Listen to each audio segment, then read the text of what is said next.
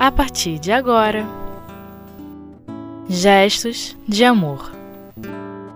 O Livro dos Médiuns. Evocação das Pessoas Vivas.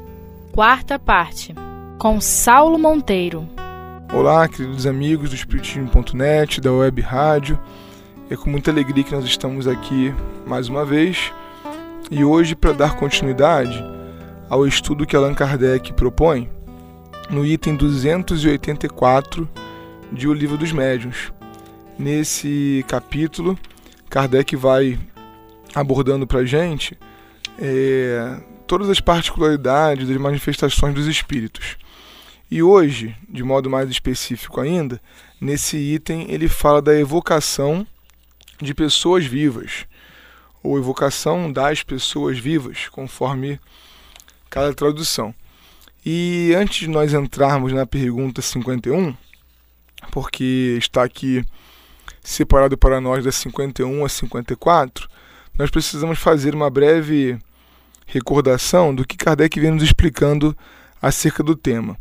Principalmente porque, após Kardec, muitos experimentadores se propuseram a realizar trabalhos nesse sentido da evocação eh, de encarnados, né, como nós costumamos chamar no meio espírita, e há uma condição sine qua non, absolutamente necessária, para que esse fenômeno se dê, que é o fato de o espírito estar mais ou menos, mas em algum grau, desligado do seu corpo, do seu corpo de origem.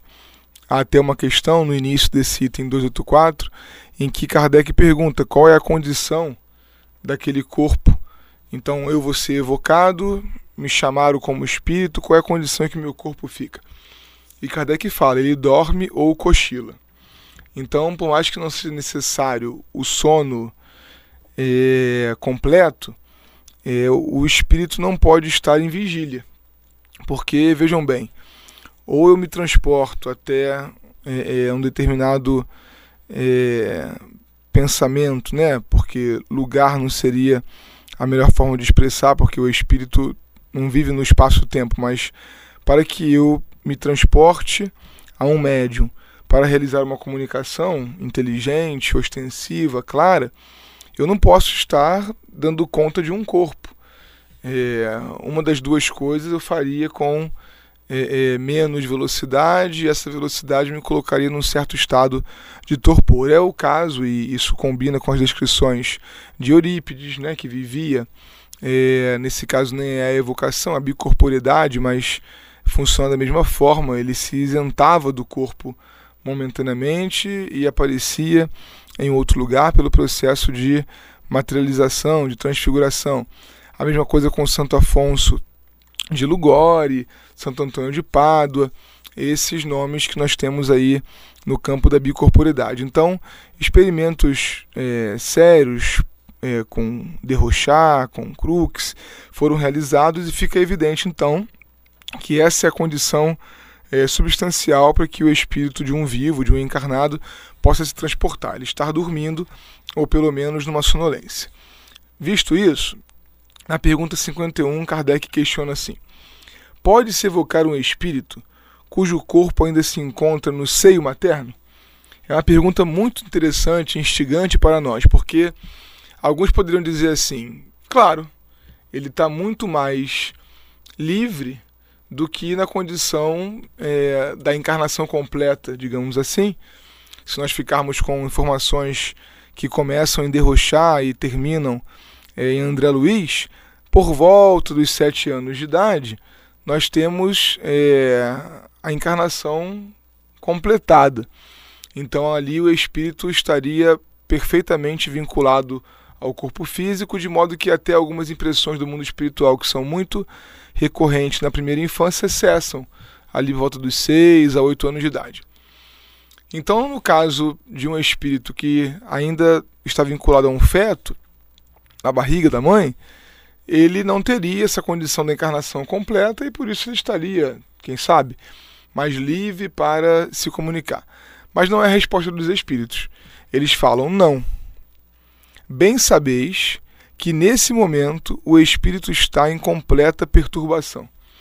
Então nós precisamos ver pelo outro lado, né? O ângulo é exatamente o oposto daquele que nós responderíamos sim, ele está mais livre. Não. Apesar de não estar mais encarnado do que eu, né, se nós pudermos falar assim, nós estamos mais encarnados do que um espírito que acabou é, de se vincular é, à sua futura mãe. Mas ele está num momento, e, e André Luiz, perdão, descreve esse momento de maneira perfeita em Missionários da Luz, um momento em que ele, pelo processo que o próprio André vai nomear de miniaturização do perispírito, ele perdeu memória, ele perdeu consciência de si durante um tempo. Vejamos nós que é, é pela cognição, né, que é, é, as ciências é, do campo da neurologia vão nos mostrar, a criança ela recupera o espírito, recupera ao longo da infância algumas funções que o bebezinho não, não sabe desempenhar. Então essa é a condição do espírito é, vinculado a um feto. Ele está mergulhado num torpor, é, numa perturbação que é muito semelhante àquela condição da reentrada no mundo espiritual. Então parece, pela literatura espírita, que desencarnar e reencarnar tem uma grande similitude é, no que tange a condição do espírito de não ter muita consciência do que está acontecendo, alguma coisa, segundo os espíritos, semelhante àquela que a gente acorda no meio da madrugada, mas não tem muita certeza se já é hora de acordar, se a gente acabou de deitar, a gente está meio perdido ali. Então, por essa perturbação, é que o espírito não poderia ser evocado, de modo que, e aí entram é, é, algumas algumas bases doutrinárias para descaracterizar certas experimentações. Se você, numa reunião mediúnica qualquer, pelo melhor médium que exista, evocou o espírito de é, é, um bebê dentro do colo materno ele respondeu, houve ali é, algum tipo de animismo, que não seria problema, né? O próprio médium pode estar voltando àquela condição e recordando de quando ele estava mergulhado no útero. É, isso daí, as terapias de vida passadas mostram para gente a possibilidade. Ou então há um falseamento mesmo, né? O médium está forçando a barra ali para que é, o motivo da vocação seja é, é, efetivo, seja conquistado, né? Conseguido mas então ele não pode ser evocado. Kardec coloca uma pequena nota muito interessante, onde ele reporta, inclusive, para a pergunta 344 de O Livro dos Espíritos.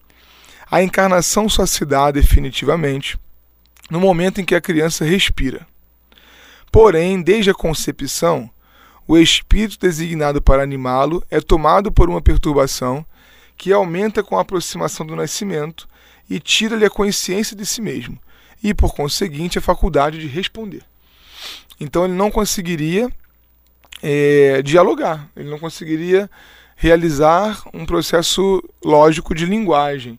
O que não tem é, é, nada a ver, o que não é, é, explica, uma outra questão que inclusive hoje é científica, quantos obstetras e é, doutoras vão indicar que a mãe converse com seu filho, né, ainda no ventre, que ela passe a ele segurança. No meio espírita será comum nós vermos indicações nesse sentido para que o espírito, que nós não sabemos se tem afinidade é, ou não conosco, possa ir se magnetizando pelo amor que ele vai encontrar. Tudo isso o espírito sente. Mas sente, da mesma forma que um recém-desencarnado no mundo espiritual, mergulhado numa profunda perturbação, também sente as orações que recebe não é algo consciente, não é algo que o bebezinho, por exemplo, dentro do ventre, pudesse responder se fosse questionado.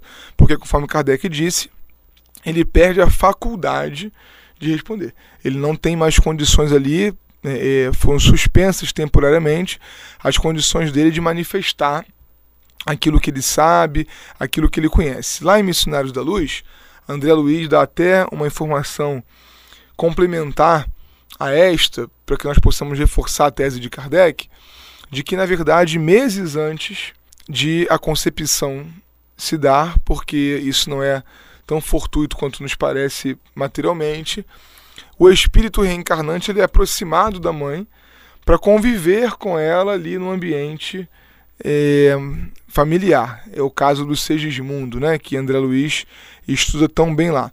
E isso num nível, é, nesse caso, por exemplo, de reaproximação afetiva. Porque com o pai a relação não era muito boa espiritualmente falando, e isso acolhe. Então, ver é, a encarnação ela começa a se dar até antes da concepção, nessa aclimatação, nessa sensibilização.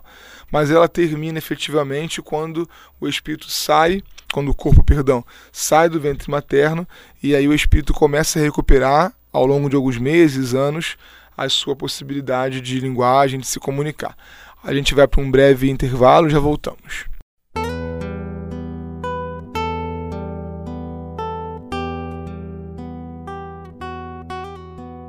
Gestos de Amor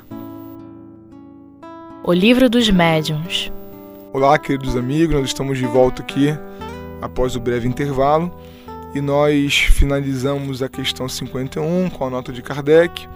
Agora vamos a 52. Um espírito mistificador poderia tomar o lugar de uma pessoa viva que se evocasse? É uma daquelas perguntas que Kardec faz é, desconfiando da resposta, mas para completar o ensino é importante que ela esteja aqui. Não há dúvida.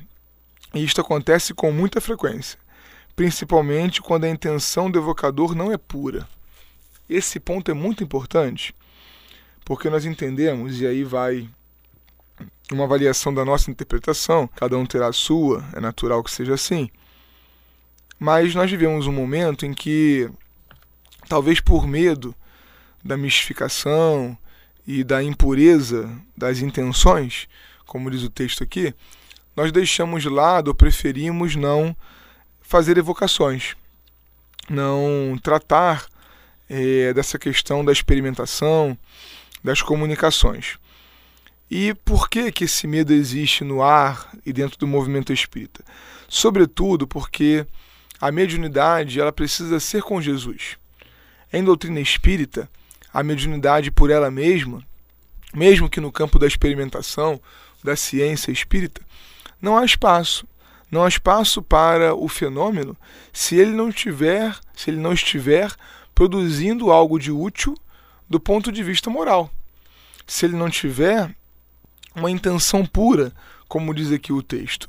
Então, já vai se evocar uma pessoa encarnada, que não é a coisa mais simples do mundo, como nós temos visto aqui ao longo do texto. E ainda se trabalha com um desejo, vamos dar um exemplo, exclusivamente de curiosidade. Eles dizem aqui, não há dúvida, e isto acontece com muita frequência.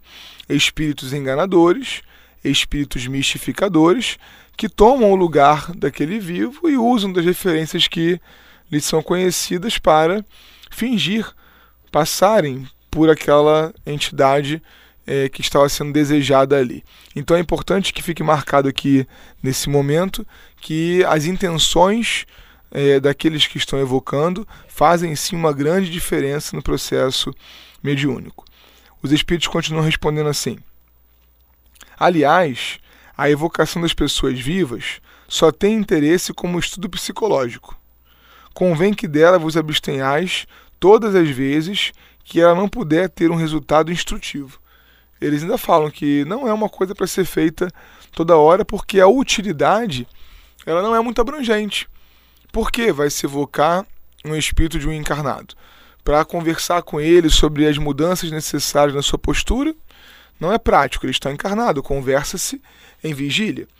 Pelo estado em que ele fica de é, é, meio sono, de sonolência, de cochilo, como dizem os espíritos, pode ser que nem o tenhamos num desprendimento tão integral do corpo físico a ponto de ser valiosa essa contribuição, essa descrição que ele fará nas suas mensagens. Então, o interesse é baixo, é de um pequeno nível, e Kardec coloca uma nota sobre isso. Se a evocação dos espíritos errantes nem sempre dá resultado, para nos servir da expressão deles, isto é muito mais frequente para os que estão encarnados. É então, principalmente, que espíritos mistificadores tomam o lugar dos evocados. Então, serve o, o cuidado com a intenção do evocador até mesmo para é, os desencarnados. E aí os espíritos chamam a atenção, principalmente para os encarnados, isso vai se aplicar, porque as criaturas não estão é, preparadas suficientemente para realizarem aquela evocação de coração puro, como disse a resposta. Na 53, Kardec questiona: a evocação de uma pessoa viva tem inconvenientes? Tem alguma coisa que atrapalhe? Tem algum perigo? Nem sempre ela é sem perigo. Isso depende da condição da pessoa, pois se ela estiver doente, poderá aumentar seus sofrimentos. Olha que interessante. Se o encarnado estiver passando por uma aflição qualquer, o processo de evocação daquele espírito lhe trará mais sofrimento do que ele já estava vivendo naquela hora ali. A resposta ao porquê disso não fica plena, não fica clara aqui, mas desconfiamos pelo conjunto do capítulo de Kardec que o controle que o espírito faz através do vínculo estreito com o seu perispírito, que está ligado ao corpo, quando ele está presente ali, é muito maior do que ele estando ausente.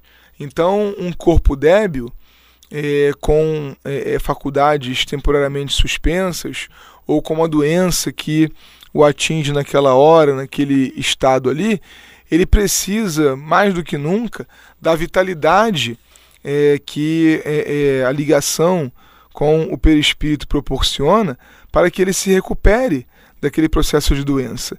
Quando o espírito sai, esse laço se afrouxa.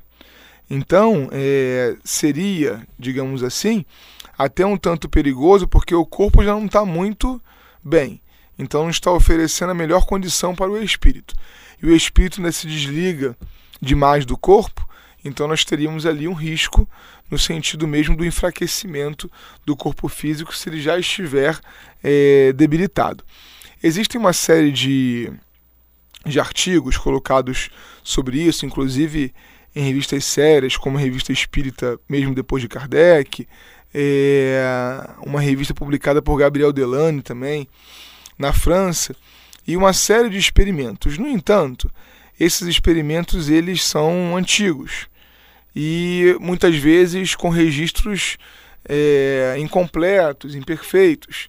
Então, é, a necessidade de novas experimentações mediúnicas para que a ciência espírita se fortifique é fato, mas fica aqui o cuidado colocado pelo codificador para que essas evocações, e aí o comentário serve para encarnados ou desencarnados, o, o, os cuidados que envolvem uma reunião como essa sejam todos tomados, porque se nós descambarmos para uma reunião mediúnica onde a curiosidade seja o único móvel, vejamos, num princípio espírita muito claro, muito clássico também, que espíritos vão vir em socorro daquele grupo.